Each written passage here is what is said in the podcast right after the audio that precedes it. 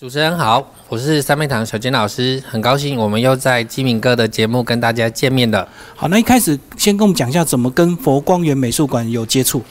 呃，我们在二零一六年的时候，呃，我们妙众法师那时候本来有要邀请我们去南平别院的佛光园美术馆在高雄展览，因为那时候刚好呃佛光山把南平别院改成常设展。啊，所以后来我们就变成到屏东讲堂的佛光园美术馆展览。那那一场展览其实比较小型，所以只能展到二十五尊偶。那这一次这场展览是一样是妙颂法师，他现在呃调到佛光园美术馆的台北馆。那这个缘分呢，就迁到了台北。那这场，呃，这个道场呢，哦，这个美术馆它是佛光园美术馆里面第二大哦，所以它可以展览到一百尊戏偶，所以我们这一次三妹堂呢就出动了白偶来展这个花开四季。嗯，花开四季这个名称，然后怎么样去选偶来配合？花开四季其实是星云大师在牛年的墨宝，叫花开四季耕耘心田。那当初有这个。名字之后呢，因为三妹堂刚好有花系列的美男子一系列，那我就觉得，哎，过年的时候有牡丹啊、紫藤啊、彼岸花哦这些花系列的美男子来这个跟大家贺年哦，是一个很愉快的事情。好，所以当初花开四季就这样定下来。那因为佛光山本来就是人间佛教的道场，那三妹堂有很多佛菩萨系列的作品。好，那这次。刚好我们来谈展览的时候，师傅就说啊，你们有呃观世音菩萨，有地藏菩萨，那是不是把佛教的四大菩萨一次做起来？嗯，那我们就觉得诶很棒啊，因为我们每一场展览都会做有主视觉，所以我们用两个多礼拜的时间，把文殊菩萨跟普贤菩萨做起来，就刚好完整的这一套四大菩萨作品。嗯，所以等下在展场都看得到了。那我们现在就进入这个呃展区。好，好。那这个展场在美术馆的十楼，然后呃每周一休馆，还有除夕休馆，其他到三月二十一号之前，每天开展时间是早上十点到晚上八点。那大家可以看进来的部分呢，这里就是三妹堂的介绍，还有主视觉梵天说法版。然后我们师傅很用心的在这里放了体验的戏偶，哦，就是呃三妹堂的偶本来就是可以亲近也可以操作，那这边都可以欢迎大家来，想要操作布袋戏偶，眼睛怎么动，嘴巴怎么动，手脚怎么动，都可以体验里面的机关。然后在这边就是我们的造型偶衣还有兵器的设计图，因为每一尊偶在制作之前。哦，都会先有设计图，然后再开始去做造型跟衣服，哦，挑布料打版型，所以这些就是每一个发想的最初，哦，因为所有的三妹堂目前两百二十尊戏偶呢，都是由我们自己设计、自己制造、自己创作，那中间的过程都经过重重的讨论，包含到整尊戏偶的完成都是，嗯，然后再往里面看呢，哦。这是我们的展场。那我们先看这边，就是神这一整区就是神佛系列的哦，包含三妹堂最有名的孔雀明王，还有这次呃海报的主视觉梵天说法版。然后这是我们的梵天的慈悲版。那这两版其实是同一个角色。那梵天的角色，它其实是设定梵天哦，因为悲悯世人，众生疾苦，所以用神通把大部分世人的病苦恶业呢，都吸到自己的身体。那他的左边脸呢，就烂掉了。哦，因为他吸收了苦，就对。对对，为了怕大家看到他的脸会害怕，所以他才用面罩把他的脸遮起来。可是，在说法的时候，为了要怕一般的众生看到会起退转心，所以他用他的神通把他原本的脸恢复出来，但是他把这个烂掉的这个脸的图腾呢，哦，就印在他的胸膛上，对，就是让大家知道他的初心哦没有变，他只是用一个善巧方便的法门，让大家可以看到他我呃原本的样子。那这次在展出的这尊是阿伟老师的作品，包含造型、头盔、衣服，都由他一个人完成。对他自己原本要自己收藏的，但是这一次他就觉得这尊戏有在佛光山展览非常有意义。这是韦陀菩萨，也就是佛教的护法神。嗯嗯。哦，那一般呃韦陀菩萨就这个身高比例都会比一般的菩萨还要高哦，所以它重达二十公斤，然后身上所有的这些盔甲呢都是由皮革制成。对，这也是。韦陀天哦，韦陀菩萨第一次在我们三昧堂的展览上面现身。然后，这是二零一五年日本川本喜八郎美术馆邀请三昧堂到日本展览的时候，为日本特别制作的天照大神阿玛特拉斯哦。那天照大神就是日本天皇的祖先。那相传日本天皇。就是留着天照大神的协议，所以他非常的尊贵，所以他们日本人都拜天照大神。那这就是未来未来佛哦，弥勒菩萨。那弥勒菩萨在佛经里面，他在未来会成佛。那我们市面上看到的弥勒菩萨呢，大部分都是大度能容、了却人间多少事的这个福态的样子。但是我们在创作弥勒菩萨的时候呢，哦，因为也有想到他在末法时期要宣扬佛法，就势必要有很多模考，所以他身上有这个龙头的盔甲，哦，然后他的衣服也比较像一半是袈裟，一半是这个战袍，哦，就是他会有面对很多的磨难需要去克服。然后他的头光也比较特别，是用亚克力做成两盏两个那个莲花，哦，在他的头的两边。然后这尊是众生像，众生像它是我们在二零一九年的作品。它当初我们是因为《金刚经》里面讲到，凡所有相皆是虚妄，若见诸相非相，即见如来。就是世人所看到的面相，其实不一定是真实。所以他的头有两半，一半是魔，一半是佛。嗯。然后你如果看他这一面的时候，你就觉得他是个魔王；看他那一面的时候，又觉得他是个慈悲的这个高僧。哦，所以他有拿席杖跟法剑。那大家也可以看得到他的头哦，也有地狱之火跟圣光。哦，那比较特别的是他胸前，胸前这个胸膛，它上面有很多人。哦，它有一些是沉下去，有一些是浮上来，就代表在娑婆世界这个沉浮的众生，哦，需要修行。凡所有相皆是虚妄，哦，看到诸相非相，就能看到如来了。那这尊就是爱染明王，也是我们去日本展览的作品。那爱染明王在藏传佛教里面是呃佛教的一个代表人物，但是在日本，他代表的就是月下老人，哦，他是。日本人在遇到感情问题的时候，哦，都会去求爱染明王 保佑他们有好的感情运，哦，跟这是比较特别。嗯，好。然后这是十一面观音，十一面观音它也是我们这个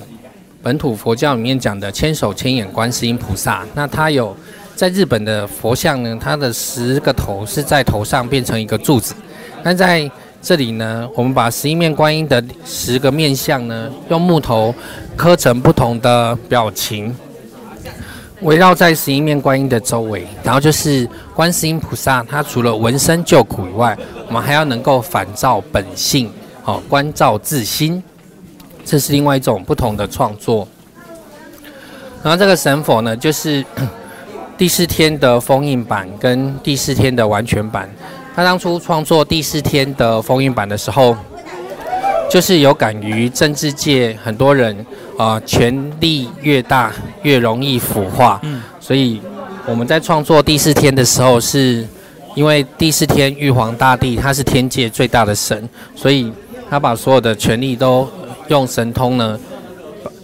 把它封印在他胸前的金刚杵里面，所以他就返璞归真，变成一个小孩的样子。那这件展出之后呢，很多人都希望看到第四天没有封印之前的样子，所以我们用原本的格子元素呢，做出第四天的完全版。哦，这就是我们平常在讲的玉皇大帝。那玉皇大帝在我们的戏里面呢，他又有下凡到人间，所以。这就是他的人间度化众生版，哈，叫做金九玄灵。那金九玄灵，他的头上有一个小小的佛像，哈，就是代表他其实是个神。然后这尊是天人师，天人师他其实是佛的一个名称。然后在我们的角色设定里面，他是活佛转世，哦，所以呃各国的宰相啊，还有皇帝，哈，都会。向他请益佛法，传播佛法，所以他是天人师的样子。再来的这四件作品其实是 佛教的四大天王。那四大天王其实是分成东西南北风调雨顺。那我们用四种不同的颜色、四种不同的形状来创作这四尊天王，而且天王他们的这个法器都是音乐器。好，那这是尊我们。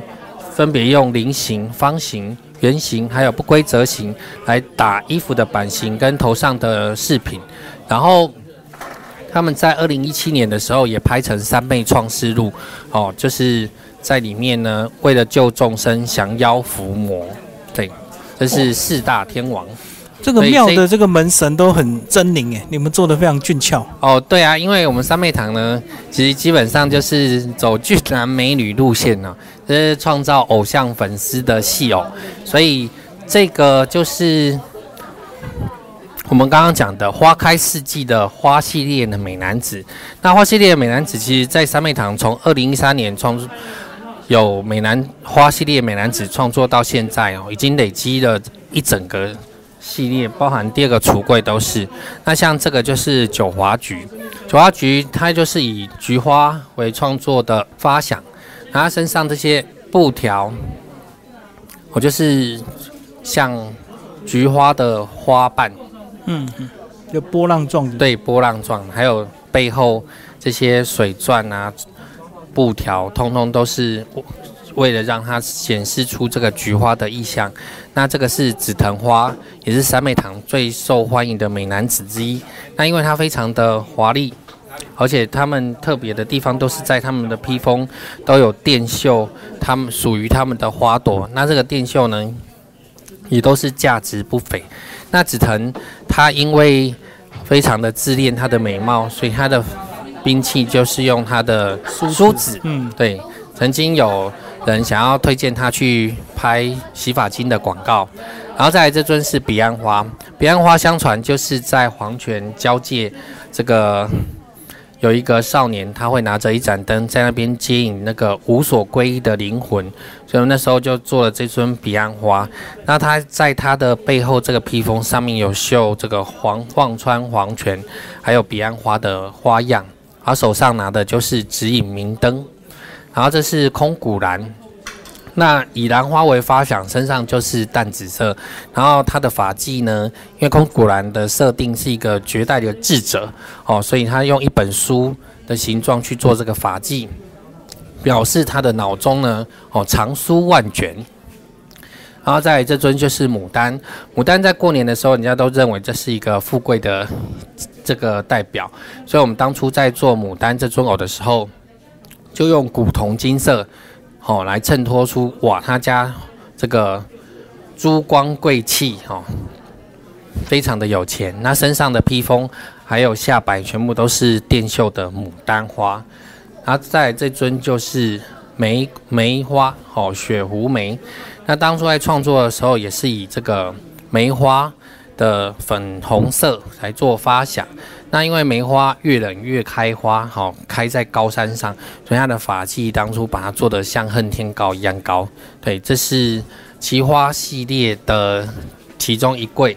然后再来这一柜是莲花仙子。那莲花仙子在我们三妹堂的电影里面呢，它已经有扮演一个重要的角色。那它有两个版本，那一个这是其中战甲版。所以战甲版的莲花，大家可以看到身上的皮革皮件哦，都会剪成这个莲花花瓣的样式，然后他头上的这个刘海还有发髻呢，它是用紫色跟白色的这个发丝，哦，然后用这个打薄剪把它打薄成细细的，像做出这个莲花花瓣的式样，哦，这个非常的耗工。然后这个就是奇花系列的八重菊，因为当初设定它是日本的国师，好，所以用他们的神官的手衣来做这个八重菊，所以八重菊它身上就是绣菊花。好，这是在我们日式戏里面的角色叫做圣德五鹤，然后这个是日本浪人，好，它就是八重菊的贴身护卫，好，它叫刀荒末流，所以。他是让人的角色，他就是穿木屐，就像日本武士一样，然后头发就束了个简单的束发。然后这是三妹堂的粉蝶公主。那粉蝶公主从二零一一年三妹堂第一场展览的时候，就已经是非常多男生心目中这个梦幻的女神。那这十年来呢，她的魅力依然不坠，还是好多人觉得她非常的漂亮。哦，这是我们三妹堂在二零一一年第一次展览最呃受欢迎的作品，它也是第一件上报纸的作品。对，然后再来这尊是因为我们的刚刚讲的圣德五赫呢，它红了之后呢，它开始有很多的分身。那这尊就是圣德五赫幼年版。那他身上这些衣服跟布料呢，也都是从日本的和服腰带直接裁剪下来制作的。那这尊。是我们三妹堂目前超高人气偶像，他是圣德武赫的分身，叫做天曲腾龙。那当初这件作品最特别的就是他身上这块布料，它是意大利进口的水洗丝。这块布料当初光是买布料就花了两万多块，所以我们的造型师。跟偶医师当初都觉得这件衣服不应该有太多的饰品，应该要让这块布料展现出它最原始的美。所以你会看到这件衣服就只有剪裁，没有饰品，就是让这件布料展现出它原始最好看的样子。因为布料本来就很贵，就不用再去装饰，就对。对，它已经很好看了，它有它的气质在。那这件的确也。吸引了非常多的女粉丝，而且我觉得他很像麒麟王的座位。哎，对，有有人这么说，很多人都这样。对对对，然后再就是大家在常如果常看三妹堂的戏剧演出的话，一定会看到这两位，好，就是男女主角公孙长歌跟慕容映雪。那公孙长歌在我们的戏剧里面呢，跟一般男主角比较不一样，别的男主角是英俊又要帅，然后武功又要好。但是我们长哥呢，就是很喜欢打抱不平，可是都被坏人打爆哦，因为他没有功夫，嗯，然后他唱歌又走音，可是他有一颗善良的心。那我们的女主角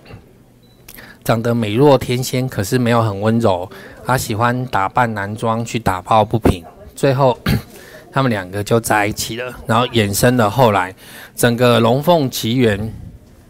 到现在有八部的音乐剧的定目剧，两部电影跟三十将近四十个外台戏演出的剧本，都以这两个角色作为主轴衍生出来的。好，这是我们创作的来源。然后这位是我们的圣母皇太后的国宴版。那当初在做这个版本的时候，它有一个宫廷版。然后这尊国宴版就是在接待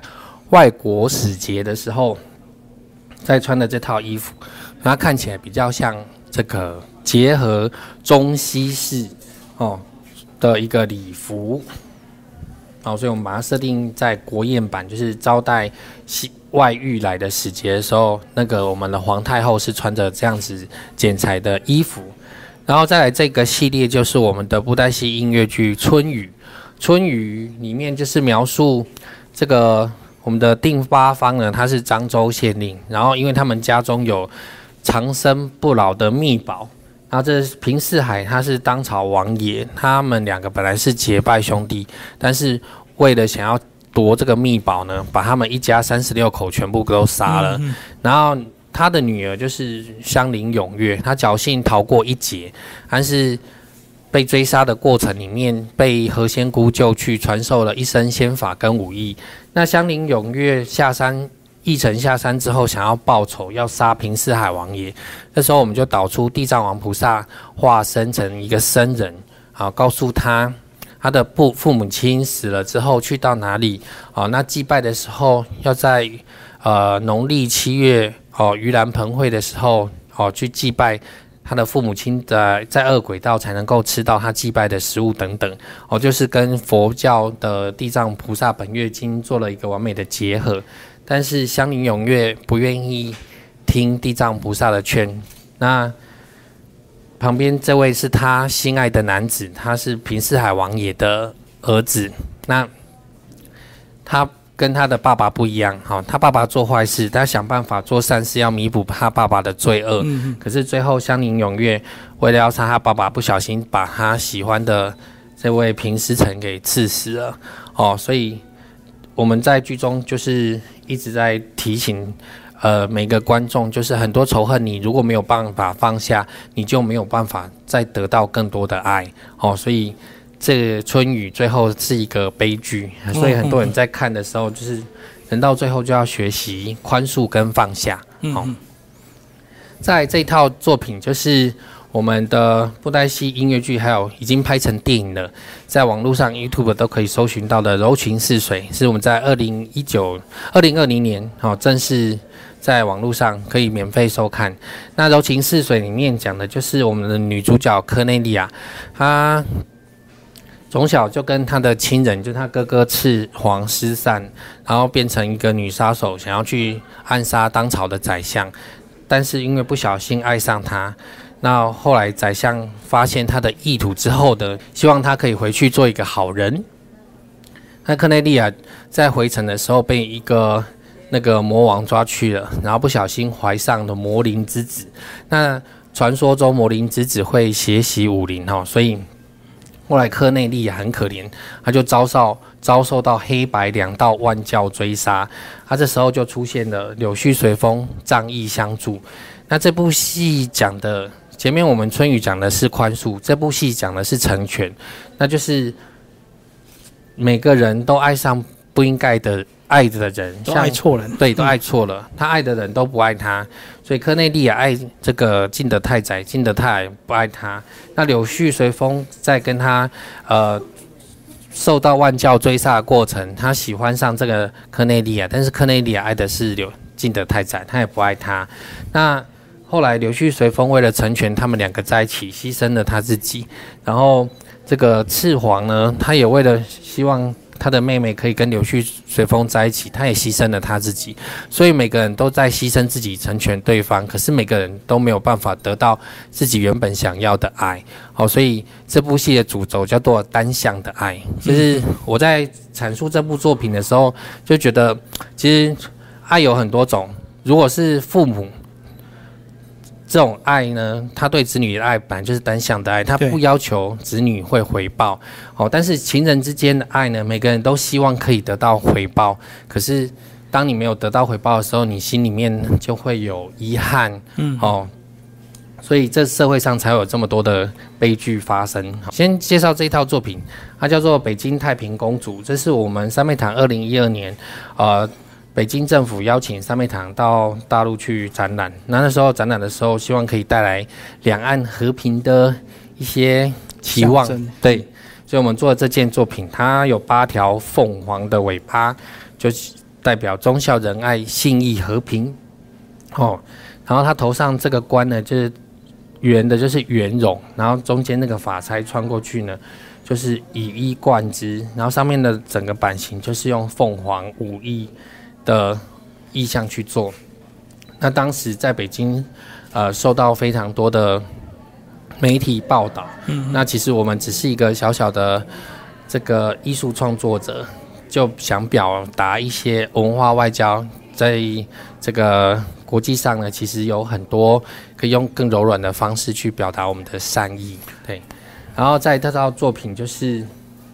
缘哈，这这出音乐剧是三妹堂二零一九年的作品。它一开始就是我们这位女主角玉芙蓉呢，她也是很喜欢女扮男装。然后在她出张毅相助的过程里面，救了为福出巡的赵衍帝。那赵衍帝惊于她的美貌呢，就把她强娶入宫了。那玉芙蓉在他的家乡里面有一位论及婚嫁的青梅竹马，叫做温良。那因为他要君命难违哈，就要入宫之前，他有跟玉芙蓉讲说：“我会永远在这里等你，不管你遇到什么委屈困难，你都可以回来找我。”然后玉芙蓉一路在宫中当到皇后、皇太后到太皇太后的时候，哦，赵炎帝已经驾崩了，他就决定要追寻自己年轻的时候的遗憾，哦，所以他就呃打扮成白衣，好，然后自己诈死离开皇宫，然后回到原本当初两个人分开的小山丘上去找这位温良。然后后来经过村民的转述，才知道温良在他离开的六十年呢，每天不管刮风下雨，都会去梧桐树下等等他。但是后来因为年纪大了，老人失智，他已经不知道他自己在等谁。可是因为这六十年来已经变成一种习惯，所以温良每天都还会去小山丘上等一个他不知道在等的谁。所以到后来，他们见到温良的时候，温良已经认不出他来了哈。所以，但是因为温良愿意为他守候那么久，所以玉芙蓉最后就是愿意照顾狮子的温良，哦，一直到他终老。所以这也是一个想要去圆一个年轻遗憾的爱。好，那再来这套系列就是我们大漠系列，它是出现在挂帅北征。那挂帅北征里面有很多异域的杀手哦，大家可以看到这些身上都有很多这个兽毛啊，哦，它的造型也都比较像浪人，就不像中原，对，不像中原，都要用了很大量的兽毛跟皮革，还有这些兽角去制作这些造型。它就是这个北域的暹罗国呢，哦，他们率兵攻打。这个中原，但我们刚刚的《龙凤奇缘》的女主角司马长雪，哦，她就是挂帅出征。可是呢，她的师傅云中子呢，就事先算到这个诛仙阵呢，如果司马长雪进去呢，他会有死劫，所以他先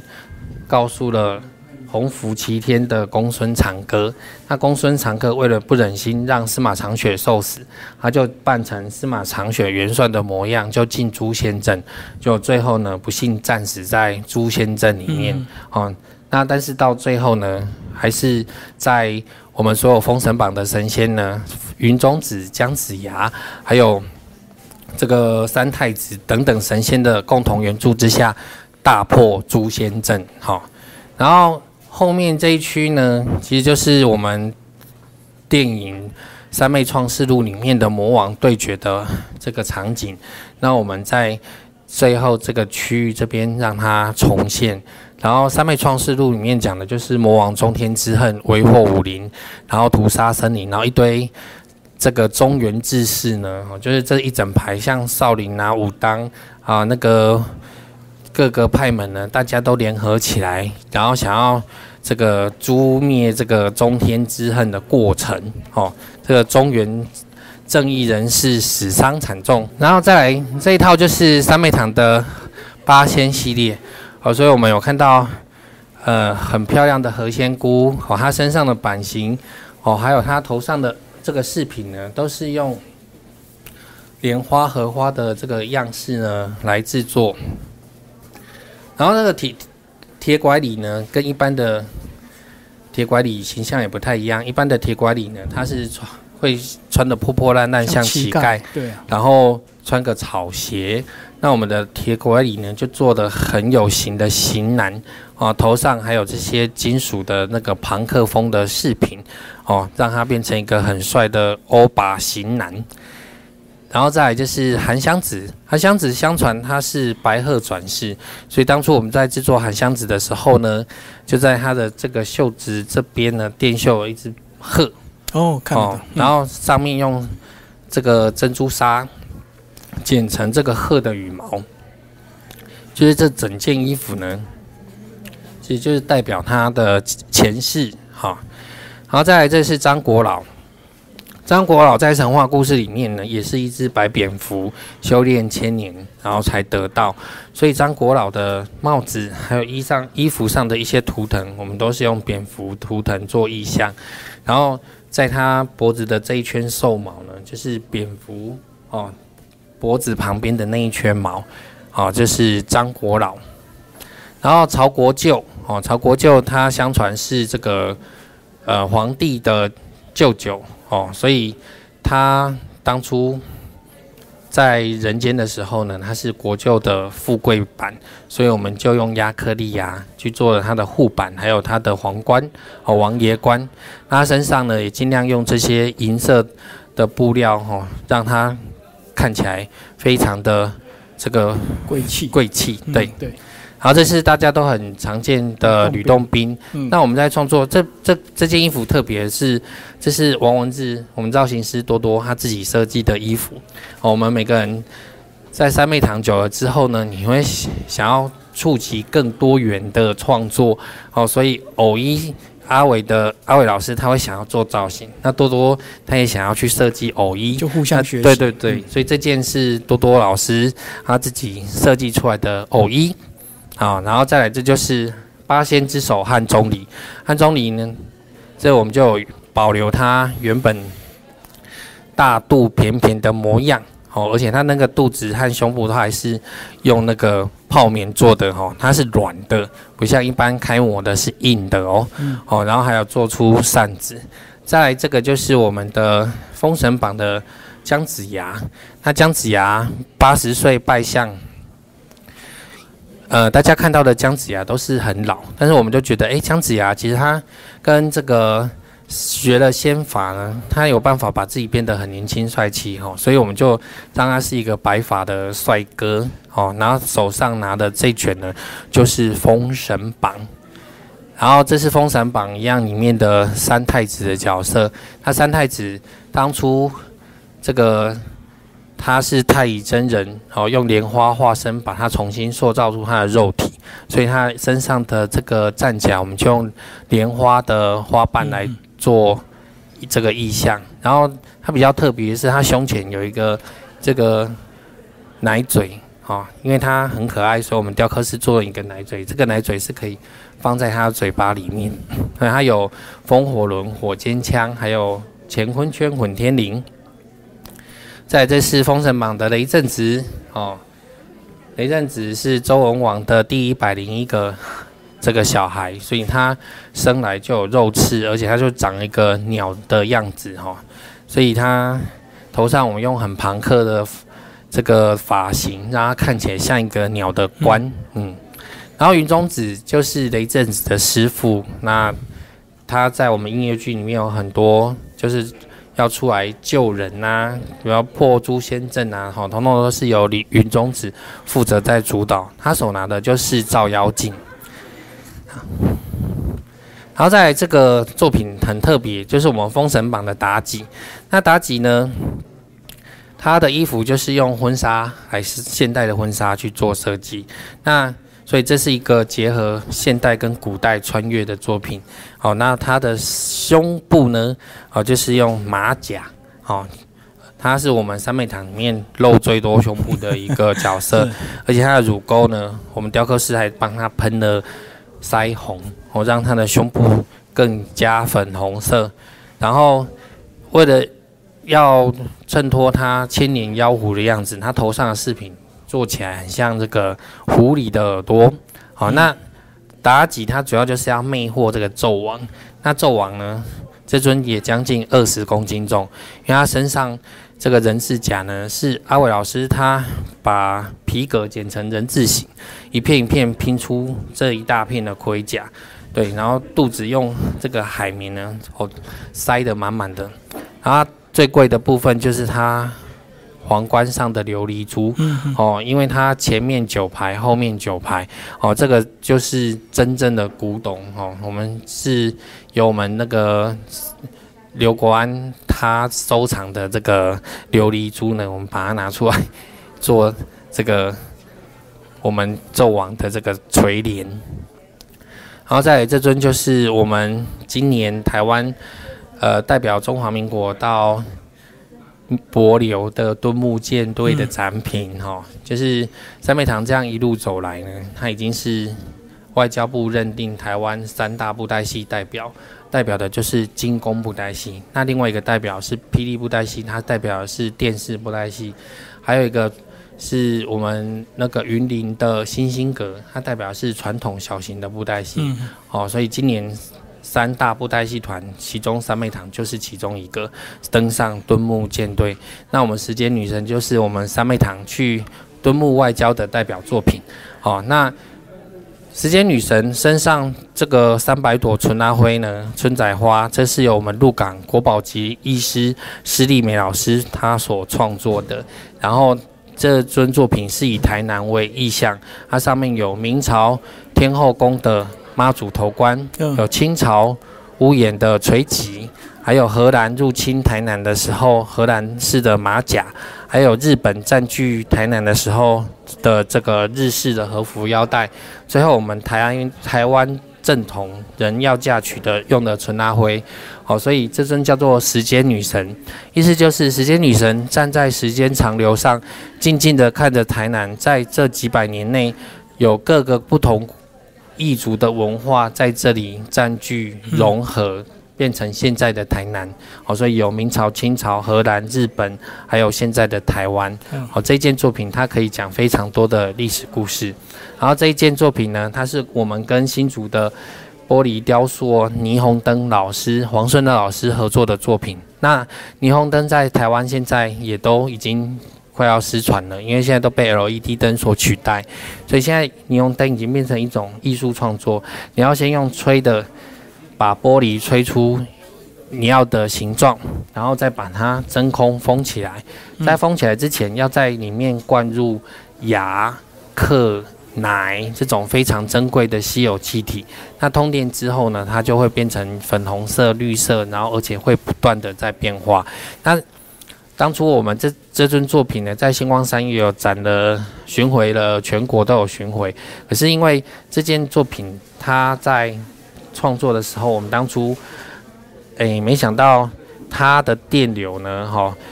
我们身上有很多的金属饰品，包含它的披风上面都有金属的鳞片，它会导电，好，所以我们自己在布展的时候，都常常会被这件作品电到。电到。对，所以后来，呃。考量到这边的展场安全哦，我们这次就没有通电，而且还有一根法杖，也全部都是用玻璃吹出来的。对，然后这件就是跟我们苗栗佐野蓝染合作的，是那个基隆山山神哦，缥缈山蓝。那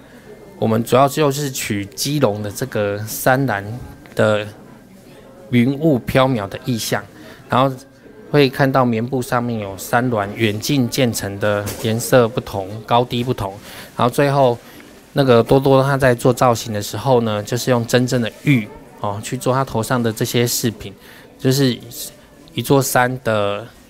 山岚，还有山的远近，然后加上山上的石头哦，这几个意象都在这尊稀有上呈现哦，所以。这三尊作品就是我们目前呃跨界合作的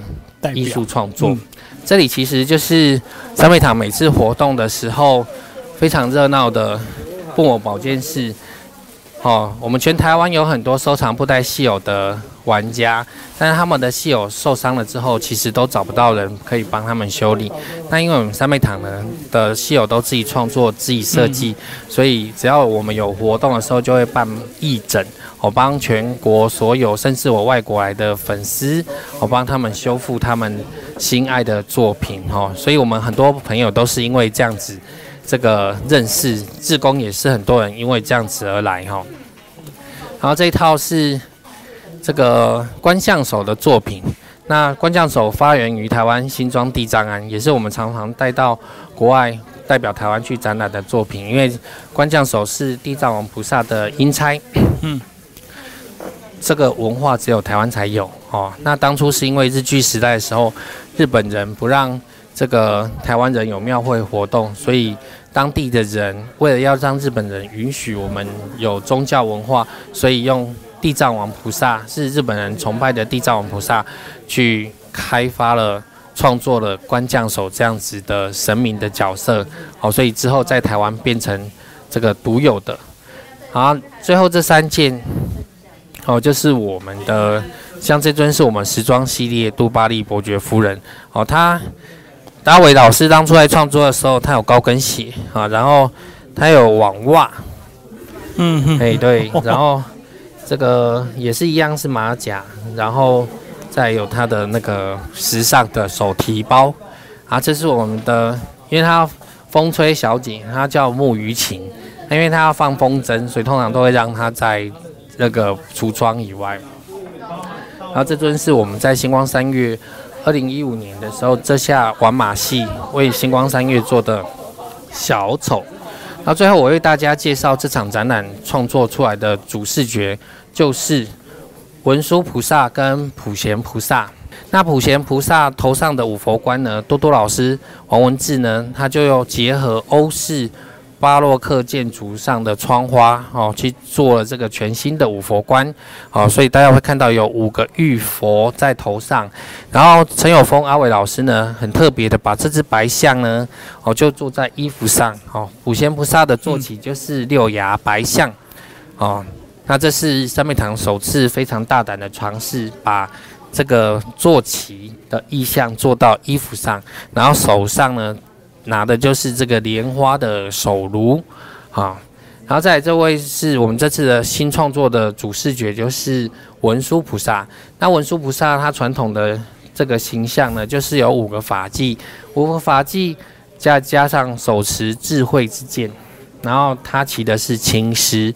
所以我们用青狮的青色来做成文殊菩萨的主色系，然后。保留智慧之剑，只是我们把五个法器变成用法师做成五个连冠哦，五片的连冠，它就是呼应这个六祖坛经里面讲的一花开五叶，结果自然成哦，这个意思。然后